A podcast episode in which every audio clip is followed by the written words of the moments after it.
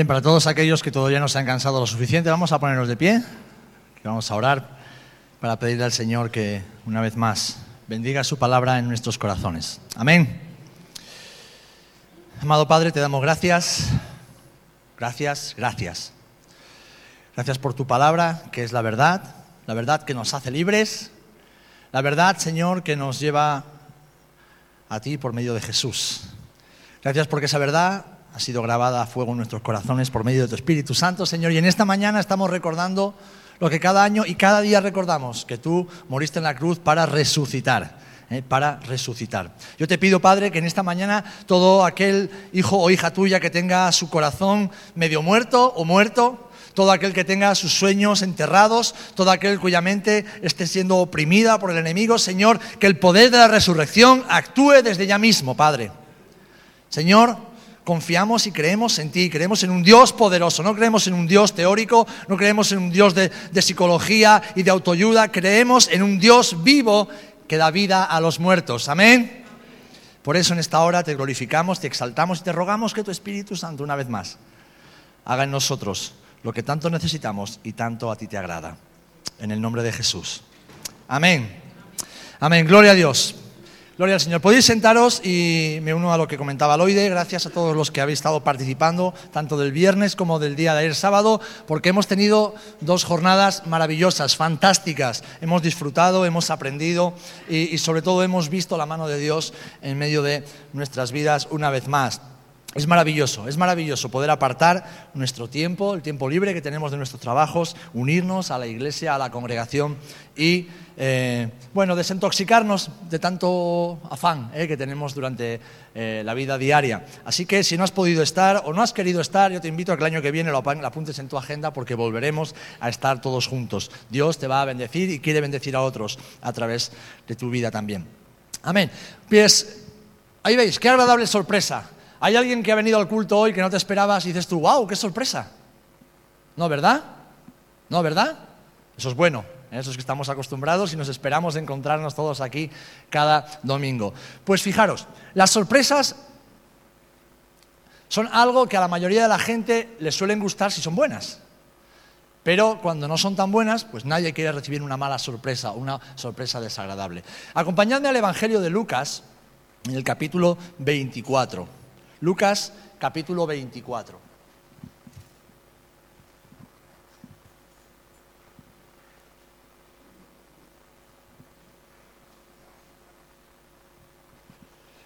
Y a partir del versículo 13 leemos algo muy interesante. Fijaros. Y he aquí dos de ellos que iban al mismo día a una aldea llamada Emaús, que estaba a 60 estadios de Jerusalén.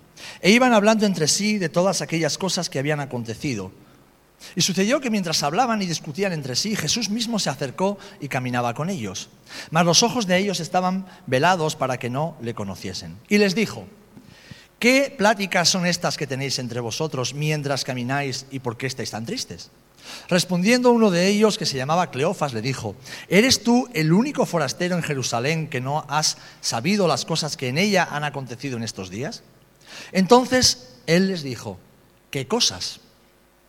Y ellos le respondieron, de Jesús Nazareno, que fue varón profeta, poderoso en obras y en palabra delante de Dios y de todo el pueblo, y cómo le entregaron los principales sacerdotes y nuestros gobernantes a sentencia de muerte y le crucificaron. Pero nosotros esperábamos que Él era el que había de redimir a Israel. Y ahora, además de todo esto, hoy es ya el tercer día que esto ha acontecido.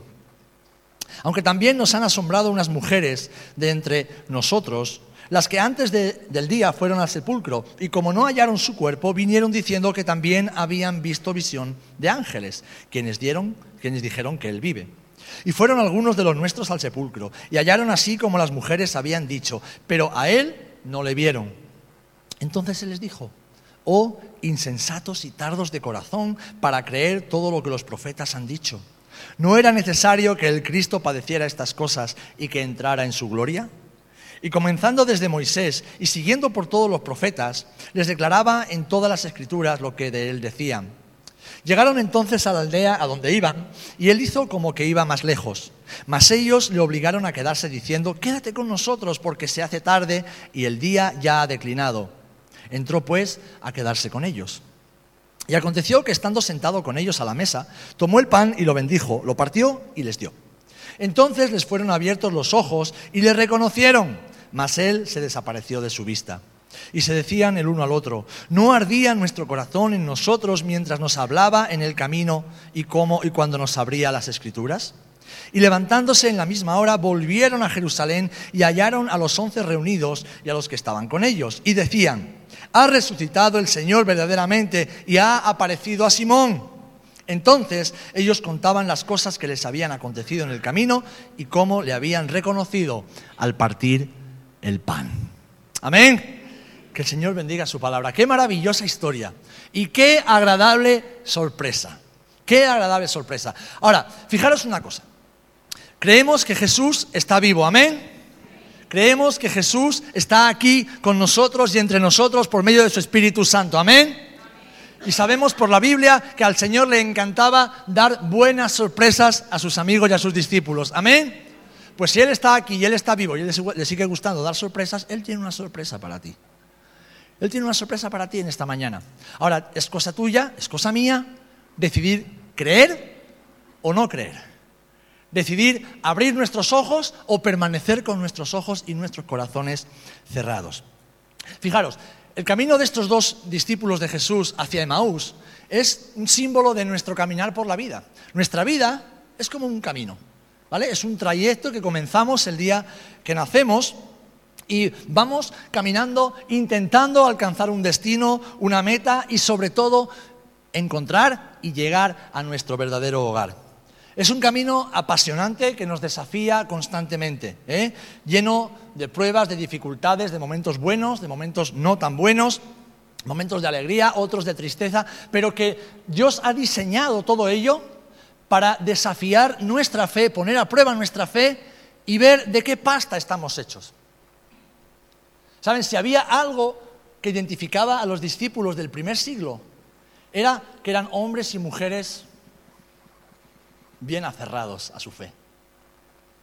Decían algunos césares, después de perseguir, matar, asesinar, ridiculizar, torturar a miles de cristianos en las calles de Roma, en los circos, en los anfiteatros, y algunos césares decían, dejadlos en paz, porque cuanto más los perseguís, cuanto más los vituperáis, cuanto más los asesináis, más fuerte se hace su fe.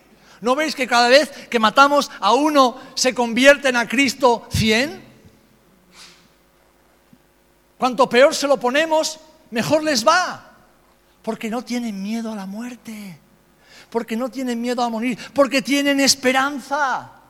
Porque su camino les lleva a un lugar distinto al del resto de los hombres. Así que los momentos difíciles, porque hay veces que la vida nos va, como decimos, sobre ruedas, ¿verdad? Hay días que te levantas y sin hacer absolutamente nada te sale todo bien. dices tú, jolín, qué maravilla, ya podían ser todos los días así. No, porque la fe no se desarrolla en los jardines, la fe se desarrolla en los desiertos. La esperanza no se desarrolla cuando lo tienes todo delante. La esperanza se desarrolla cuando no ves nada, pero sabes que llegará. El carácter firme y fuerte de un hijo, de una hija de Dios, que es lo que este mundo necesita, no se forja cuando todo va sobre ruedas, sino cuando todo se pone cuesta arriba. Ahí es donde se ve el verdadero carácter de un hijo y una hija de Dios. Y ahí en ese momento es donde estamos en la mejor posición para que el Señor nos dé una agradable sorpresa. Estos dos discípulos estaban tal vez en el momento más difícil de su vida habían puesto su esperanza en Jesús. Habían apostado todas las cartas a Jesús. Y de repente Jesús ya no estaba. Todo lo que ellos creían que Jesús iba a hacer, Jesús no lo hizo. Todo lo que ellos creían que iba a suceder cuando Jesús hiciera lo que ellos pensaban que iba a hacer, no sucedió porque Jesús no lo hizo. Y saben, hace la semana pasada Lloyd hablaba acerca de las expectativas. Muchas veces tú y yo vivimos frustrados nuestra vida cristiana precisamente porque tenemos una expectativa errónea de nuestro caminar con Cristo. Creemos que por venir a Jesús todo nos va a ir sobre ruedas. Y no es así. Creemos que por caminar con el Dios de la vida y haber sido resucitados en Él espiritualmente, todo nos va a ir bien, pero no es así. ¿Volcamos expectativas sobre Dios? Que Dios nunca nos ha dicho que debemos volcar. ¿Por qué? Porque están basadas en nuestra propia concepción de lo que Dios debería ser. Volcamos expectativas en la iglesia, en los hermanos, en los ministerios, que nunca, jamás en la Biblia dice que, que iban a ser así porque volcamos en otros lo que a nosotros nos gustaría que otros fueran y nos frustramos. Volcamos expectativas en la familia, volcamos expectativas en el trabajo, volcamos expectativas en nuestros eh, eh, hobbies, en nuestras aficiones, en todo aquello que nos rodea y nos frustramos. Y vamos por ese camino y muchas veces se nos hace muy cuesta arriba. Saben, ayer lo compartía con los hermanos que estábamos en Costa Ballena. Me gusta observar lo que predican otros hermanos y hermanas por todo el mundo. Y algo que se repite constantemente en las predicaciones es hablar acerca de la depresión, hablar acerca de la ansiedad, hablar acerca de la tristeza, hablar acerca... O sea, desde los púlpitos constantemente se está hablando de la depresión, de la tristeza, de la ansiedad, incluso del suicidio, de todas estas cosas. Y digo, hermanos, ¿cómo es posible, cómo es posible que la iglesia del Señor en todo el mundo esté tan despistada? Esté como estos dos hombres de Emaús, caminando, sí, sí, hacia el Señor, pero ¿de qué manera? Porque la vida cristiana, diseñada por Jesús, tiene que ser vivida a la manera de Jesús. Y a la manera de Jesús, como he dicho, hay momentos difíciles, hay momentos de tristeza, hay momentos de angustia, hay momentos de incomprensión, ¿verdad? ¿O me pasa solo a mí? Pero vivir la vida cristiana a la, manera de Jesús es una vida de victoria. Es una vida de éxito. Es una vida de prosperidad y no tanto económicamente, que es lo que más tú y yo deseamos, sino una prosperidad emocional y sobre todo espiritual. ¿Cómo es posible que la iglesia en el mundo esté tan enfocada en lo triste, lo angustioso, en lo que no tiene y deje de lado lo que tiene? De tal manera que como estos dos hombres que estaban confundidos o profundamente tristes, intenten buscar explicaciones a su vida fuera de lo que Jesús ya les había dicho. Saben, hemos leído en los versículos del 13 al 15 que iban hablando y estaban intentando explicarse. Oye, pero ¿por qué habrá pasado esto? Pero si no era lo que esperábamos. Pero si nosotros creíamos que Jesús iba a ser el, que iba a redimir a Israel. Tenían una expectativa, tenían una ilusión. Y yo me pregunto, ¿qué estuvieron escuchando estos discípulos junto con el resto durante los tres años y pico que Jesús estuvo con ellos? ¿Qué es lo que estaban escuchando? Porque eso sucede muchas veces, amados. Hablábamos el otro día, ¿verdad? De, no sé con quién estábamos hablando de lo, peligroso de, las conversaciones por WhatsApp. ¿eh? Porque cuando hablamos por WhatsApp, uno escribe una cosa y el otro no lee, el otro interpreta. Y no, y no lee lo que le estás diciendo, está interpretando según se siente en ese momento lo que cree que tú le estás diciendo. Y a veces, muchas, muchas veces nos pasa lo mismo con Jesús. El Señor nos está diciendo una cosa que, claro, no encaja con nuestros razonamientos, no encaja con nuestros sentimientos, no encaja con nuestras expectativas. Y Él, constantemente nos habla y nos dice cosas, pero no comprendemos. No comprendemos. Entonces cuando suceden cosas inesperadas, nos llevamos sorpresas desagradables. Y nos pasa como esos dos hombres, que vivimos tristes y abatidos. Caminamos por este camino de la vida tristes y abatidos.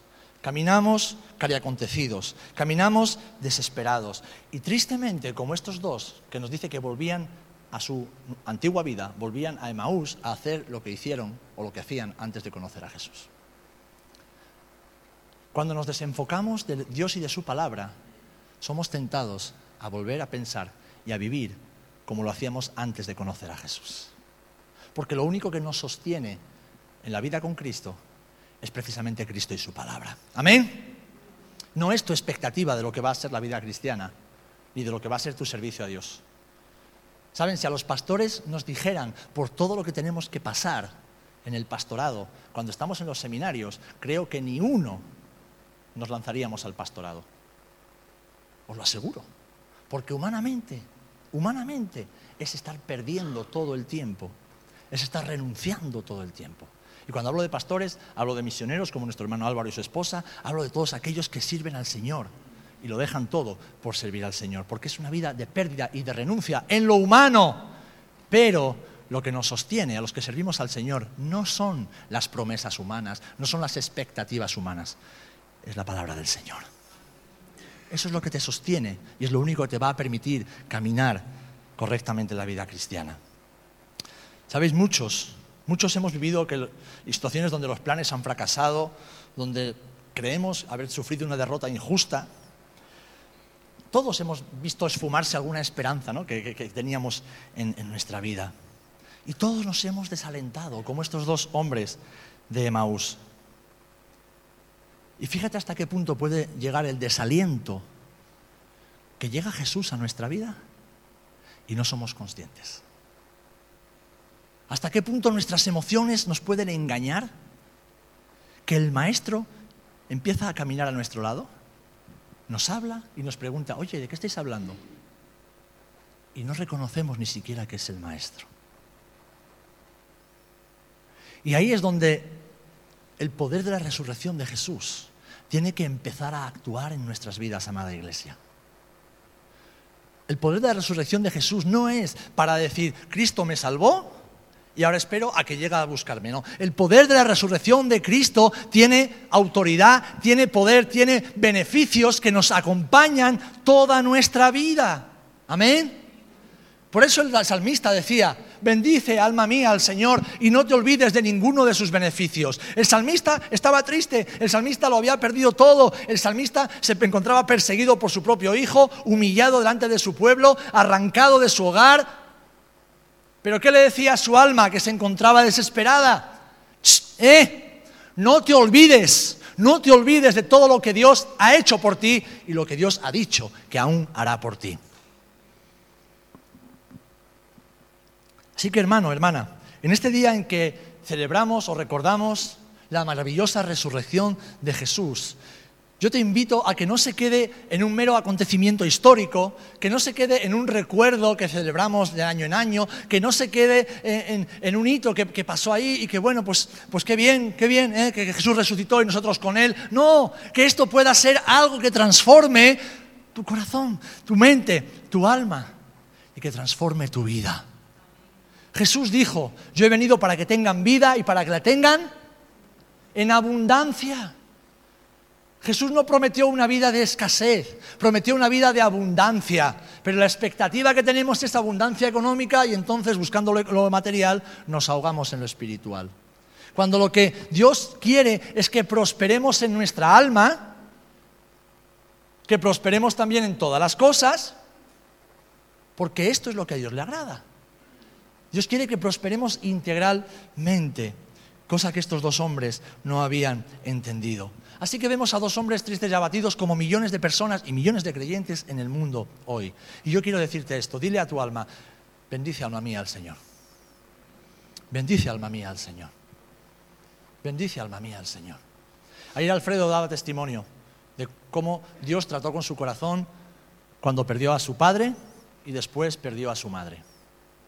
Se encontró solo aquí en Rota. ¿eh? Bueno, solo no, porque tenía la familia de la fe, tenía muchos amigos, pero dos pilares fundamentales en su vida desaparecieron en, muy poco tiempo. ¿Y cuál fue su experiencia? El Señor dio y el Señor, y el Señor quitó. Pero bendito sea el nombre del Señor. Bendito sea el nombre del Señor. Así que, amados hermanos, está bien estar tristes y abatidos en ocasiones. Pero no olvides que lo que sostiene tu vida no son tus emociones ni tus expectativas. Lo que sostiene tu vida en Cristo es la palabra de Cristo morando en abundancia en tu corazón. Amén. Amén. Amén. Tienes que declarar amén, no lo que digo yo, porque lo que acabo de decir es un versículo de la palabra. Cuando decimos amén no es a lo que dice el pastor, sino a lo que el pastor dice que está en la palabra.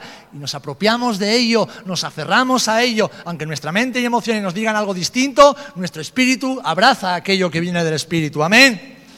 Hermanos, estos dos hombres estaban abatidos y tristes, pero apareció un maravilloso compañero de viaje. Dale, Alfredo, la siguiente, por favor. Un maravilloso compañero de viaje. ¿Sabes que Jesús te acompaña cada uno de tus días? ¿Tú sabes que Jesús está a tu lado cada uno de tus días? ¿Tú sabes que cuando tú te acuestas el Señor está contigo? Cuando te levantas por la mañana el Señor está contigo.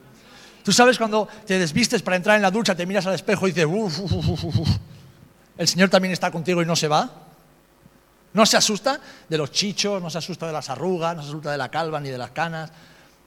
No se asusta. Él prometió estar con nosotros todos los días hasta el final. Y Jesús siempre cumple su palabra.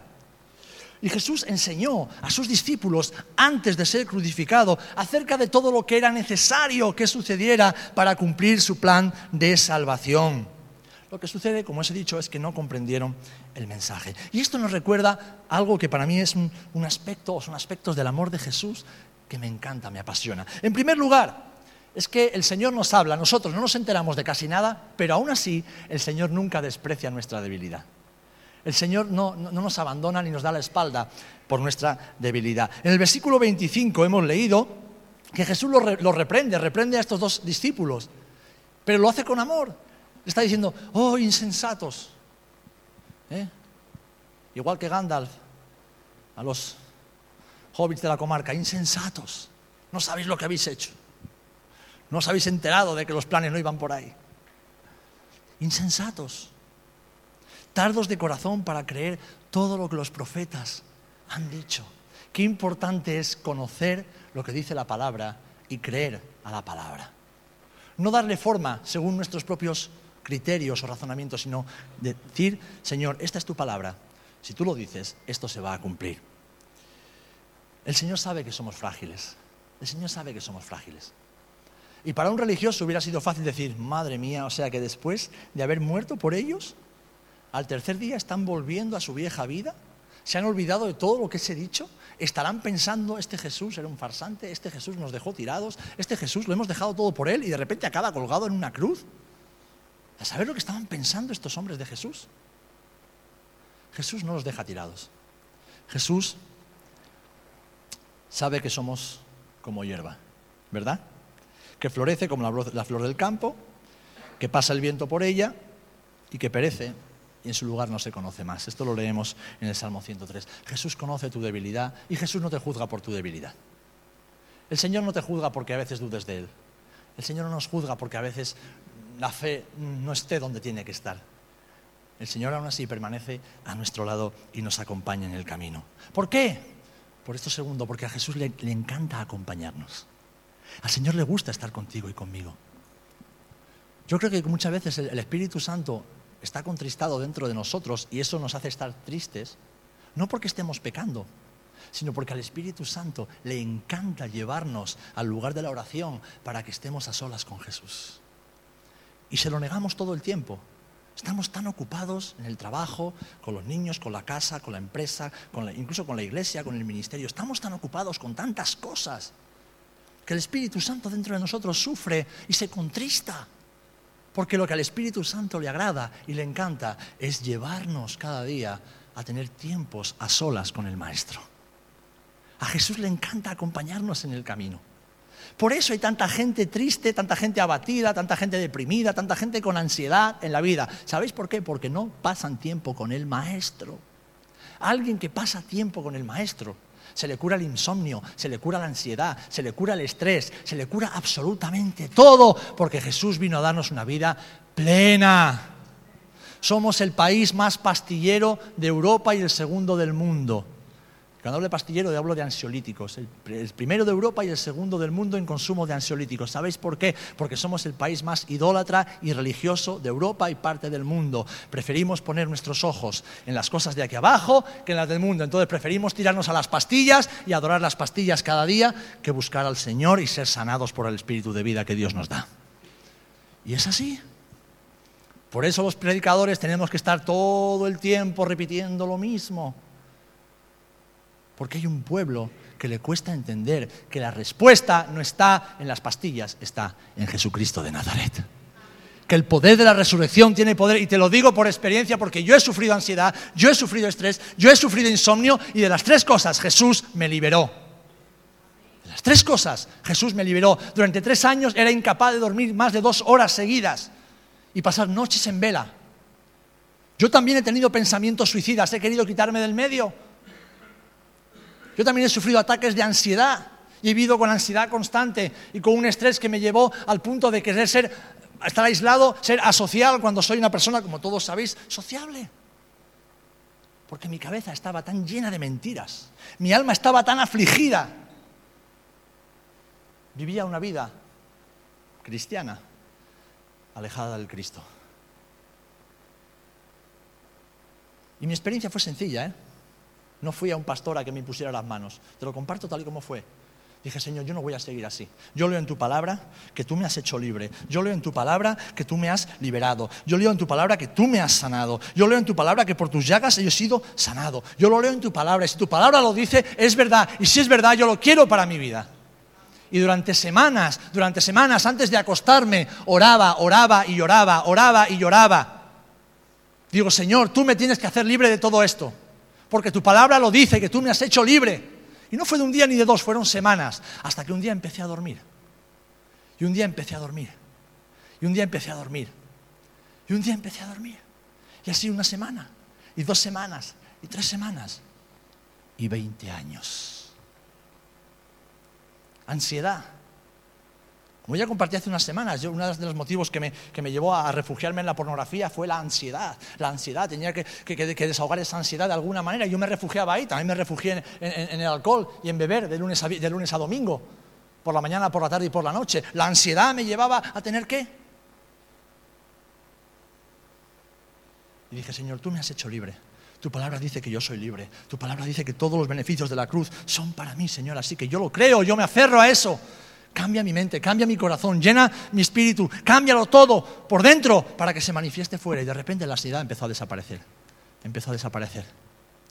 Claro, es una disciplina, ¿eh? porque la ansiedad empieza aquí. La ansiedad empieza aquí. Cuando pensamos mal, vivimos mal. Cuando tenemos un mal concepto de Dios, un mal concepto de nosotros mismos y de la vida que nos rodea, vivimos mal. ¿Y esto es lo que le pasaba a estos hombres? Estaban ansiosos y desesperados. Pero Jesús nunca nos abandona porque a Él le encanta estar con nosotros. Fuimos creados para tener comunión con el Señor. Y es más, cuando estamos en esa situación de quebranto, el Señor es, es cuando más quiere estar con nosotros. Cuando estamos ahí hechos polvo que no tenemos ningún tipo de esperanza, ahí es cuando Jesús realmente quiere manifestarse en tu vida. Mira, Isaías 57, 15 dice, porque así dijo el alto y el sublime, el que habita en la eternidad y cuyo nombre es el santo. Yo habito en la altura y la santidad y con el quebrantado y humilde de espíritu, para hacer vivir el espíritu de los humildes y para vivificar el corazón de los quebrantados. A mí me encanta este pasaje. ¿Por qué? Porque a veces yo pienso, Señor, si es que hoy estoy hecho una piltrafa, estoy hecho un desastre. ¿Cómo me voy a acercar a orar si llevo tres días o llevo tres semanas sin orar? Llevo un mes sin aparecer por la iglesia, he dejado de servirte, estoy teniendo pensamientos terribles acerca de mis hermanos. Pero, pero ¿cómo? Ahí es cuando tienes que correr a Jesús. Porque es ahí cuando Jesús te está esperando con los brazos abiertos. Ahí. Porque Él es el maravilloso compañero de viaje que todos necesitamos. ¿Y cuántas veces Jesús está cerca y no nos damos cuenta? Como le pasaba a estos dos.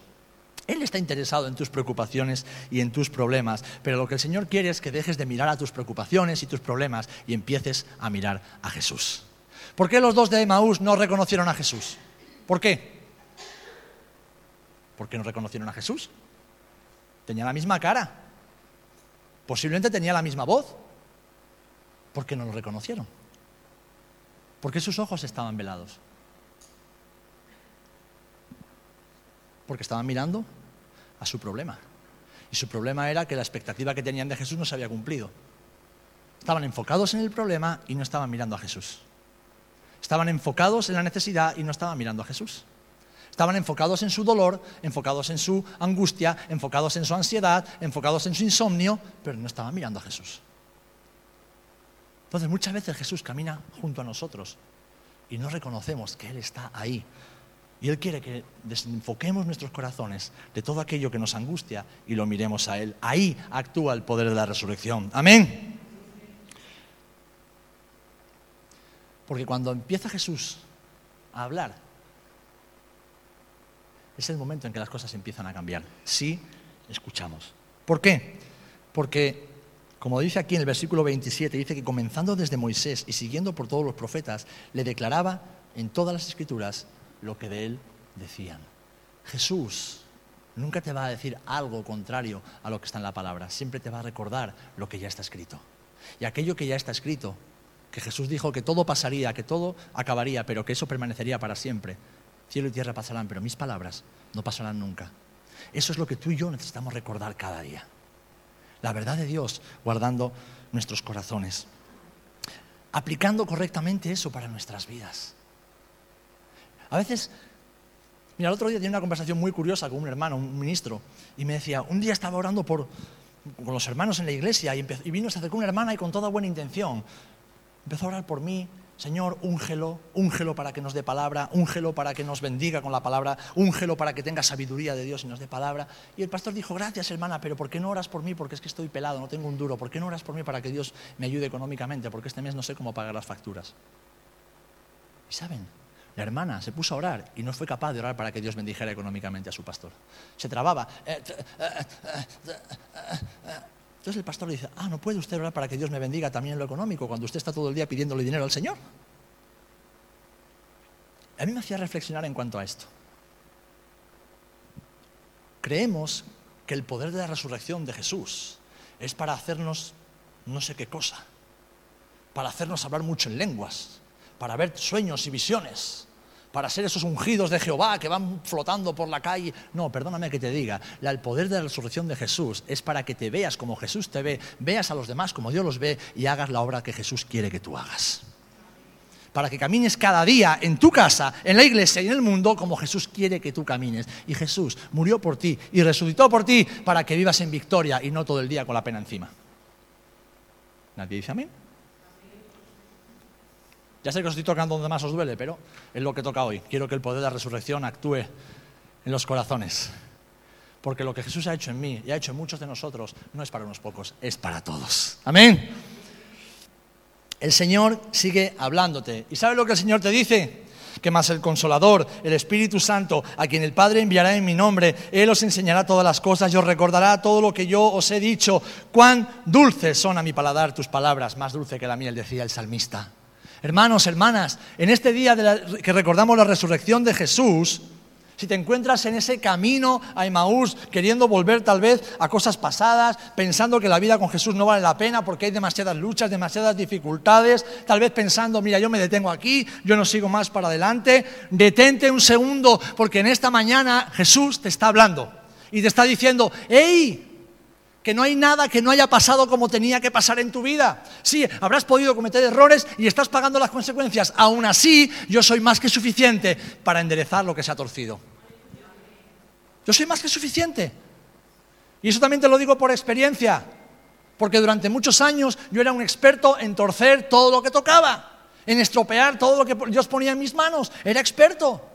Y tuve que pagar las consecuencias, asumir las consecuencias de esos errores. Pero Dios fue tan bueno conmigo y con muchos o con todos de nosotros que nunca permitió que eso nos aplastara y nos descalificara. ¿Por qué? Porque aquel que te ha llamado es aquel que te está capacitando, es aquel que te acompaña, es aquel que no te deja solo en el camino, es aquel que te sostiene, es aquel que te levanta, es aquel que te perdona cada mañana, es aquel que te ofrece una nueva esperanza cada día, pase lo que pase. Es Jesús, no eres tú el que lo haces, es Jesús el que lo hace en ti si tú crees en su palabra. Por eso, por eso hubo una reacción inmediata cuando estos escucharon a Jesús hablando y cuando llegaban decía, wow, hey, ¿no ardía algo en nuestros corazones? Algo pasaba ahí cuando Jesús hablaba, ¿por qué? Porque mira, déjame decirte algo, si Jesús te habla y tu corazón no arde,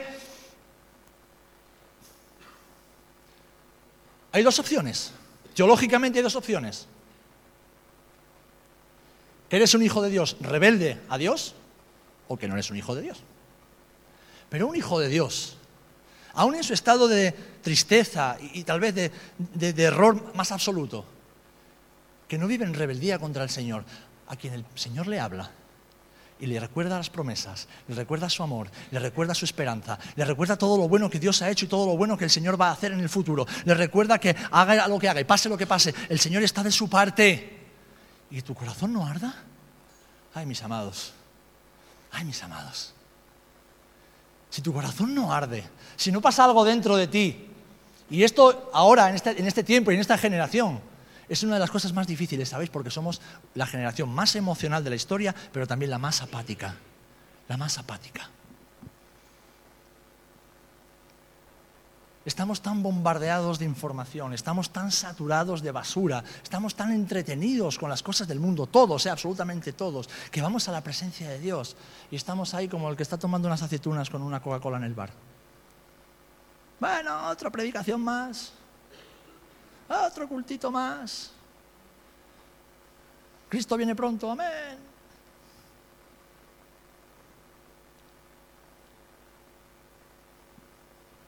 Somos una generación apática, porque somos una generación idólatra. Y el entretenimiento es parte de nuestra idolatría.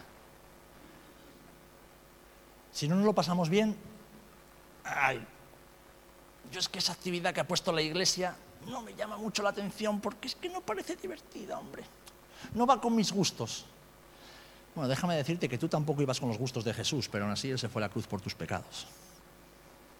Porque Jesús y el pecado no se gustaban. No se gustaban. A Jesús no hizo ninguna gracia tener que ir a la cruz por personas como tú y como yo. Pero no se trata de que nos guste, se trata de lo que es necesario. No ardía nuestro corazón, versículo 32. En ese momento estos discípulos comprendieron que la aparente derrota de Jesús conllevaría triunfos mayores triunfos mayores. Porque cuando estamos en la presencia de Jesús, cuando su maravillosa compañía nos sorprende, la siguiente, Alfredo, por favor. No, esa ya no.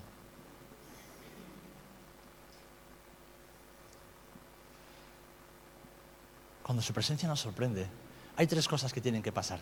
Uno, que se aviva el fuego de nuestra fe. Que se aviva el fuego de nuestra fe. Dos, que se renueva la esperanza de nuestra fe.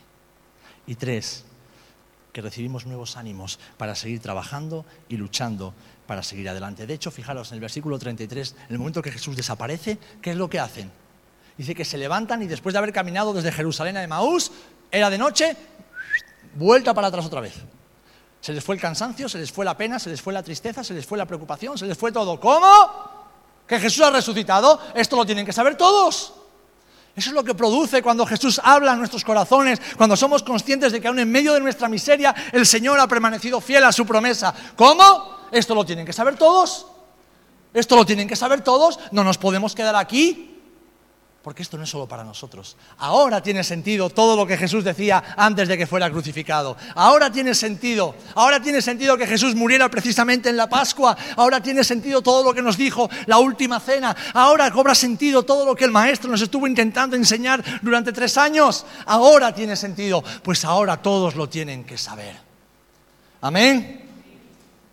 Dice el Salmo 92, tú aumentarás mis fuerzas como las del búfalo, seré ungido con aceite fresco. Y déjame decirte que lo que tú y yo necesitamos cada día es el aceite fresco del Espíritu Santo en nuestras vidas.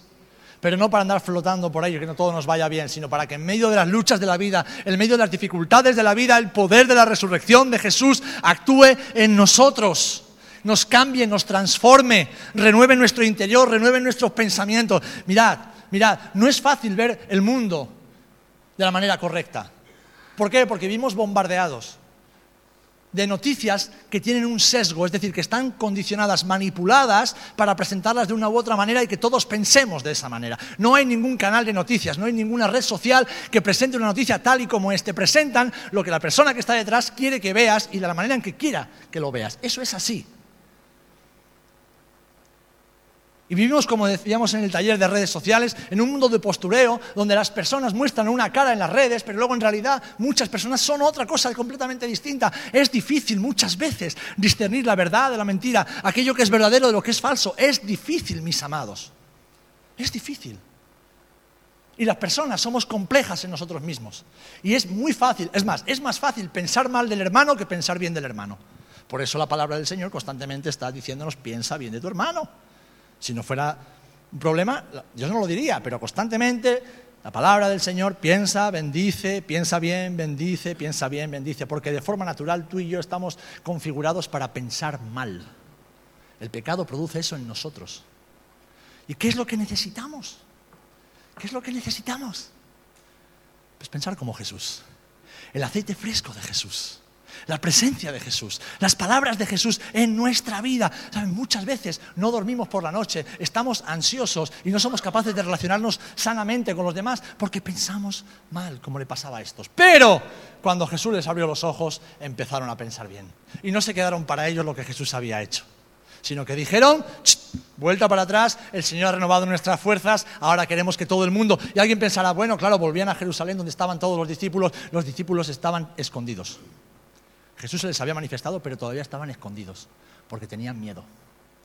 Ahora, cuando volvieron y empezaron a orar un día y otro día y otro día y otro día y otro día, así durante 50 días. Y de repente, el día de Pentecostés, el poder de la resurrección se manifestó de una manera poderosa con el derramamiento del Espíritu Santo. Y ahí, ahí, en ese momento, la iglesia pasó de ser un grupo de hombres y mujeres, algunos confundidos, otros asustados, otros expectantes, algunos, bueno, a ver ahora que Jesús no está, ¿qué va a pasar? Empezaron a ser la iglesia que Dios había diseñado que fuera. Una iglesia llamada a predicar, una iglesia llamada a vivir en victoria, una iglesia que decía lo que decía Pedro a esta persona que le pidió limosna. ¿Qué le dijo Pedro? Mira, compañero, es que yo no tengo dinero, no tengo oro, no tengo plata, no tengo pero lo que tengo te doy. Yo tengo a Jesús de Nazaret. Yo tengo a Jesús. Así que levántate, toma tu lecho y anda. Y eso es lo que Jesús te está diciendo a ti en esta mañana que celebramos la resurrección. Levántate, toma tu lecho y anda. Levántate, toma tu lecho y anda. Levántate, toma tu lecho y anda, porque el Señor nos ha dicho en este año, iglesia, avanza, hermano, hermana, avanza, hijo mío, hija mía, avanza, avanza. Y no se puede avanzar en la vida postrados en el suelo lamiéndonos las heridas. No se puede. El Señor ha hecho algo maravilloso en tu vida para que avances para que avances, para que avancemos como iglesia. No te resistas a lo que Dios le está diciendo a la iglesia. Mira, si hay algo en la Biblia que no entiendes, el problema no está en la Biblia, está en ti. Si hay algo en lo que Dios está diciendo y Dios está haciendo que no comprendes, no está en lo que Dios está haciendo y está diciendo en la iglesia y a través de la iglesia. Está en ti. Eres tú el que tienes que abrazar la verdad de Dios. Eres tú el que tienes que abrazar la, palabra de Dios. Eres tú el que tienes que abrazar, que abrazar ese, ese mensaje de empuje, de avance que Dios te está dando a tu vida por tu bien y por el bien de todos aquellos que no conocen a Jesús. Estos dos hombres volvían a su vida, iban para atrás.